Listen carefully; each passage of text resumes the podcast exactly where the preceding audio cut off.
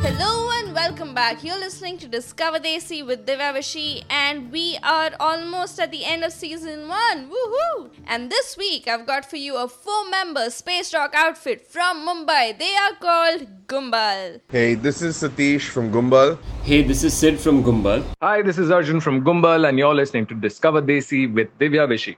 Arjun and Satish are childhood friends, and they were joined by Varun and Sid sometime in 2015 when they started jamming together to record their second album, which is called Small Step. Arjun says, Me and Satish have known each other for, hold on, so today is 2019. We've known each other for 15 years, 14 years, I think. Both got our college degrees from Chennai, and we were both hostelized there.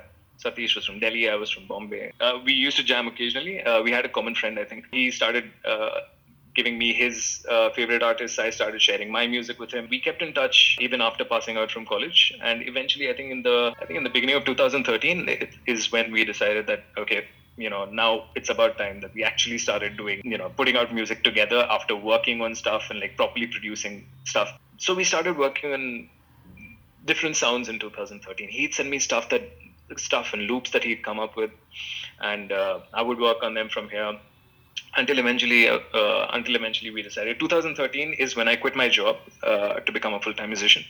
So I decided to go to Delhi. Uh, this was in December 2013, and we decided we'd just lock ourselves up and uh, we're gonna just figure out what kind of music is uh, gonna come out of our systems, and whatever comes out, we're gonna put it out by the end of January 2014.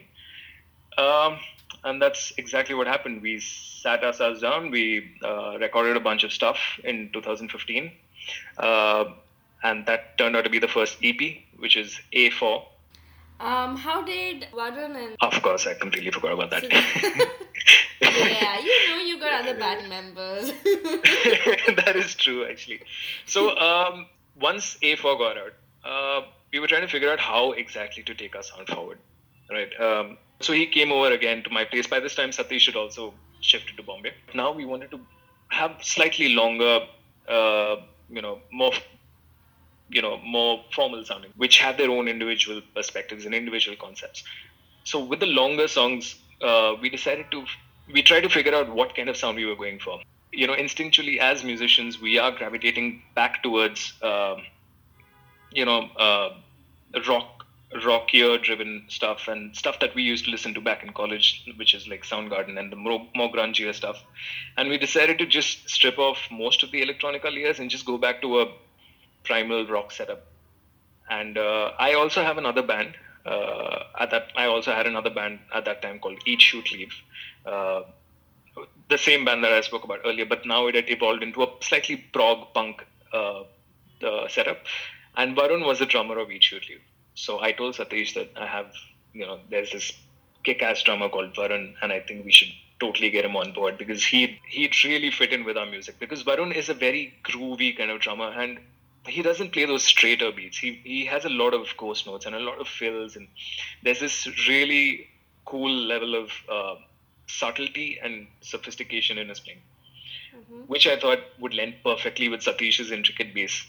So we got Varun on board and then Satish, Varun, and I started jamming. We started then we started then looking for you know another guitarist because we needed that extra uh, layer because I also sing, but I need I figured that we need that slightly fuller sound. So we need another uh, guitar layer on top of me who could fill in with some leads if required, or who could fill in with extra rhythm parts to make it a little more wall of soundy.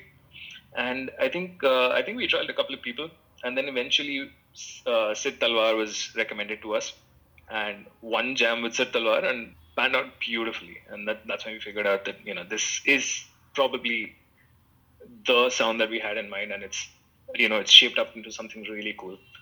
And uh, that's how the four, four piece band was born. Here's our first song, Small Step from the album Small Step.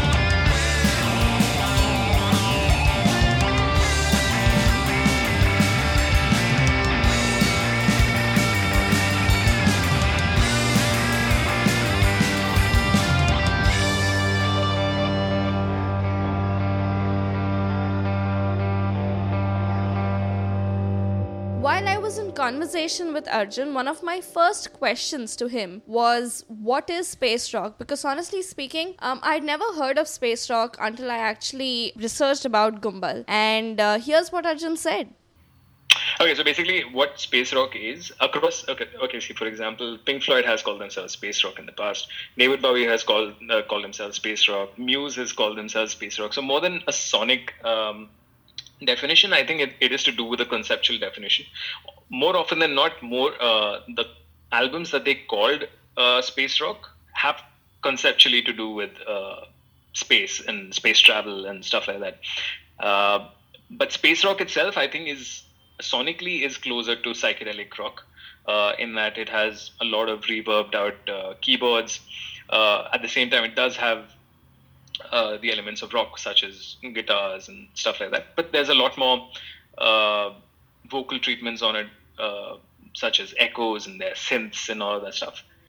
Okay, so you should know that Arjun is a big, big, big space nerd or a cosmology nerd. And uh, while we're talking about uh, Small Step, if you listen to their albums, which are Small Step and A4, and follow the lyrics closely, you'll realize that a lot of attention has been given to scientific nuances, not just lyrically, but also sonically. Arjun adds. So in this song called That Tiny Pea Pretty and Blue is uh, where Neil Armstrong actually looks back, and he actually described in an interview, uh, looking back at the Earth, and it looked like a tiny pea, pretty and blue. And over there, in that song particularly, he thinks about uh, mankind as a whole. You know that how how you know in that tiny pea, pretty and blue, it were all the people. Uh, and their histories and how they came from these cave dwellers, these ancient barbarians, to sending someone in this um, you know in this metal capsule all the way to a distant rock uh, in the universe. And he thinks about all the people who you know um, played an important part from ptolemy uh, and to copernicus and all those people. So all of those actually uh, you know all of those actually contributed so much there's also this one line uh, towards the end of that song which says uh, we gathered shrubs and we began to hunt uh, we busted hogs with hammers blunt, and all of this comes down to 1969. So he encapsulates the entire uh, progress of humankind into this one specific moment that he uh, feels so much privileged to be a part of. So all of these songs have slight little nods here and there. It, there's also, you know, slight uh, scientific nods and stuff like that. So it's, it's good fun. Like uh, he talks about the singularity uh, that is I'm, I'm actually I'm a, I'm, I'm a cosmo uh, I'm a cosmology nerd. I love space and all that stuff. So there's a lot of uh, tiny little Easter eggs that I've hinted at and stuff that that most people would be able to see through. I mean, uh, it's it's good fun. So I don't know if you know about this. Um, uh, Ptolemy wasn't right, but copper was wrong in the church's eye. Copper is actually short for Copernicus. So yeah, there's a lot of and okay, uh, there was this other line that says, "I wish there was a way, way to share share this view." Janet, you should see this sighting too. Janet uh, was Neil Armstrong's wife's name. Yeah. Yeah. I guess that's much. That one, I guess, that was very clear. yeah, that was quite clear. so there's a lot of stuff like this. It's, it's good fun. It was good fun for me to write as well because, um, yeah, I could nerd out and like it, it just felt good to like get into the head of yeah this guy. So it was good fun for sure. Here's playing That Tiny Pea, Pretty and Blue, a second number from their album Small Step.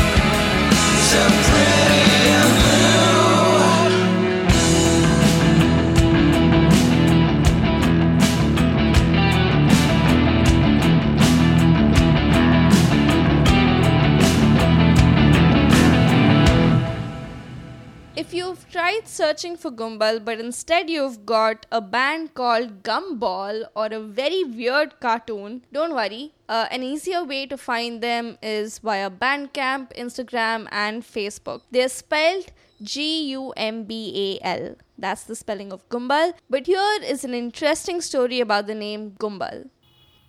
Okay, so Gumbal basically means crowd in Tamil. Okay, now I am a Tamilian. Satish is a Tamilian. Uh, we studied in Chennai, uh, and we decided we initially when we were thinking about what we should call the band, we threw about a bunch of really you know pretentious names. Let's I mean, there's there's no way around it. The the names that we threw around were quite pretentious, and we decided eventually that you know out out, out of the joke, I think one of us said, uh, "Why don't we just call ourselves Gumbal?" You know, they say three is a crowd, but we're just two of us, and uh, it it really had no meaning actually. No matter what, how much I try to ascribe a meaning to it, it doesn't have any meaning. It's just the word Gumbal sounded funny to us, and it was tongue in cheek. In fact, we even have a Tamil. Uh, that we have a Tamil name for us for a song in A4 called Annachi. Uh, it was all supposed to be tongue in cheek. Annachi literally means uh, something like an elder brother in Tamil.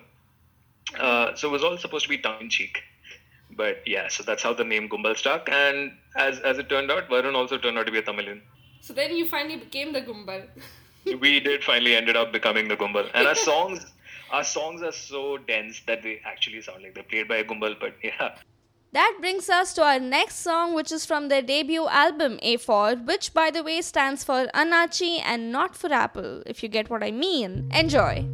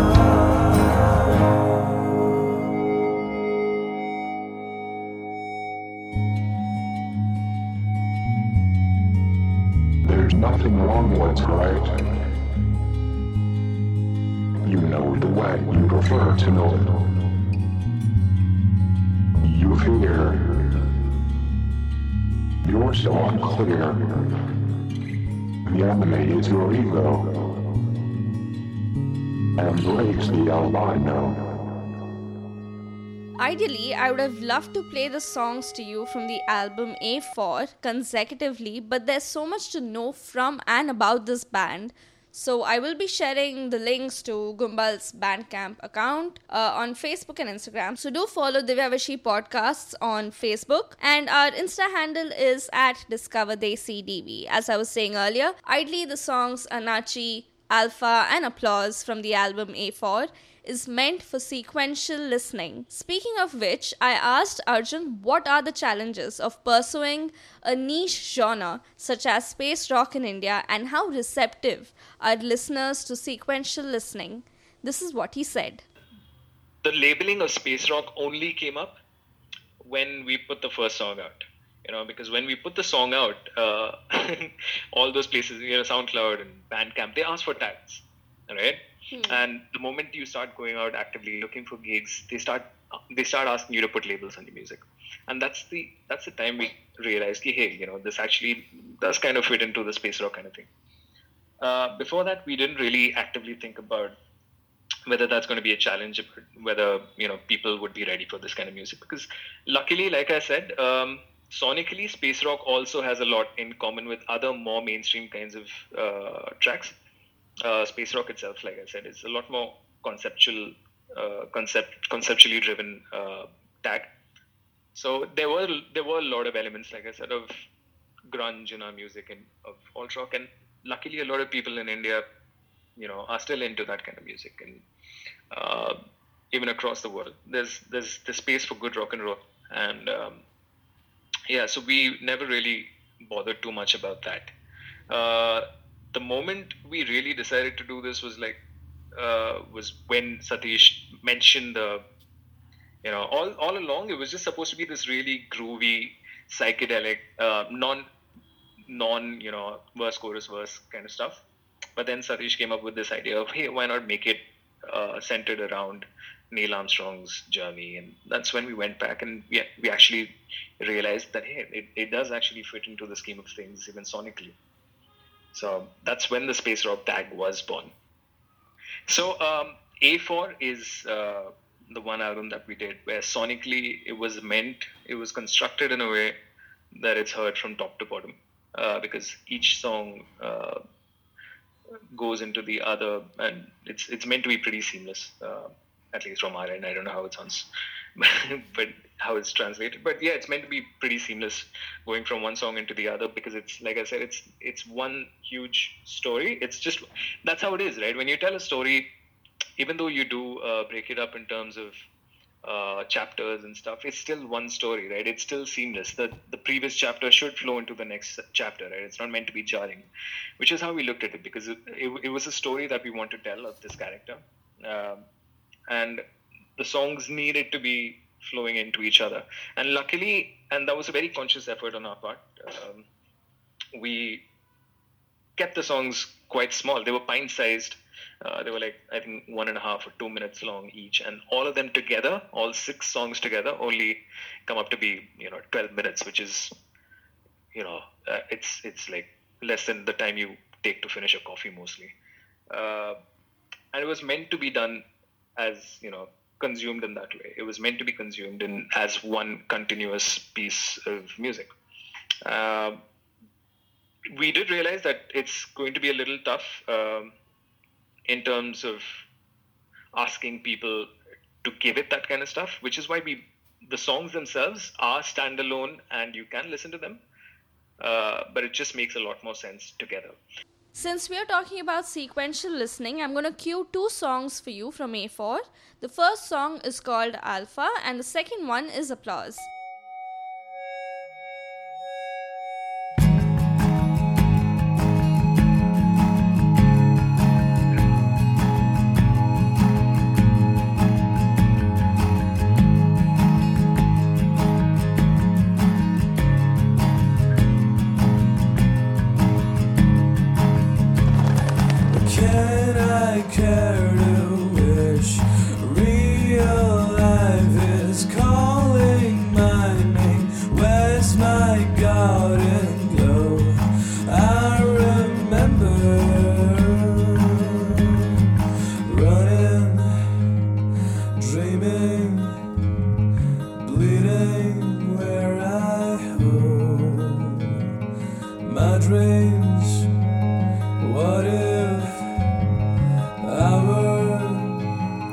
See them blown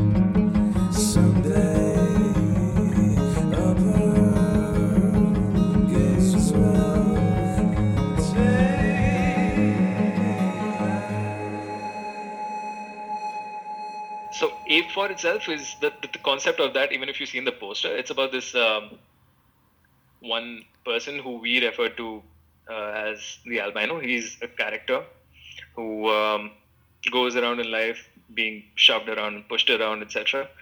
Till ultimately uh, he decides to take matters into his own hand, and he becomes the alpha or the Annachi. and yeah, there's a lot of uh, meta meta shit that goes on in that album, like like the name Annachi, and also in the end, again a tongue in cheek. We it, it's all it's all a stupid sense of humor, but basically the last song is called Applause, where basically the entire song has this background of a crowd cheering for us. Hey, well done, that's a good album. it was all supposed to be really tongue in cheek and really stupid, but well, it turned out to be a lot more serious, and you know people actually think we're quite intellectual and stuff. For so yay. Yeah, oh, uh, they think. I like that sentence. They actually think we are very intellectual. Did I get you guys wrong? exactly, and it, it's- it's fun to pretend that the songs are like deeper than you know than they were.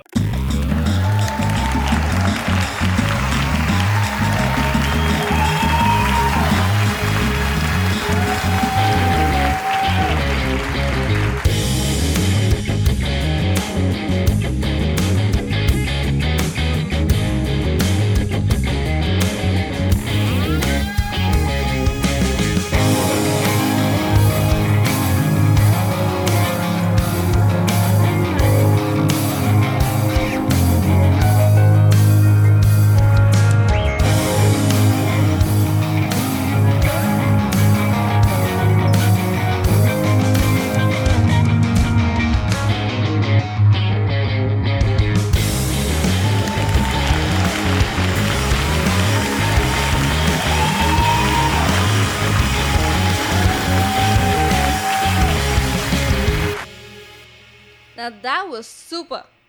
I was really thrilled after speaking to Arjun, and um, this was when we were talking about uh, you know sequential listening A4 and stuff. And I revisited the album, and I thought it was pure magic. I guess that's the beauty of music to it. You never know when it's going to surprise you.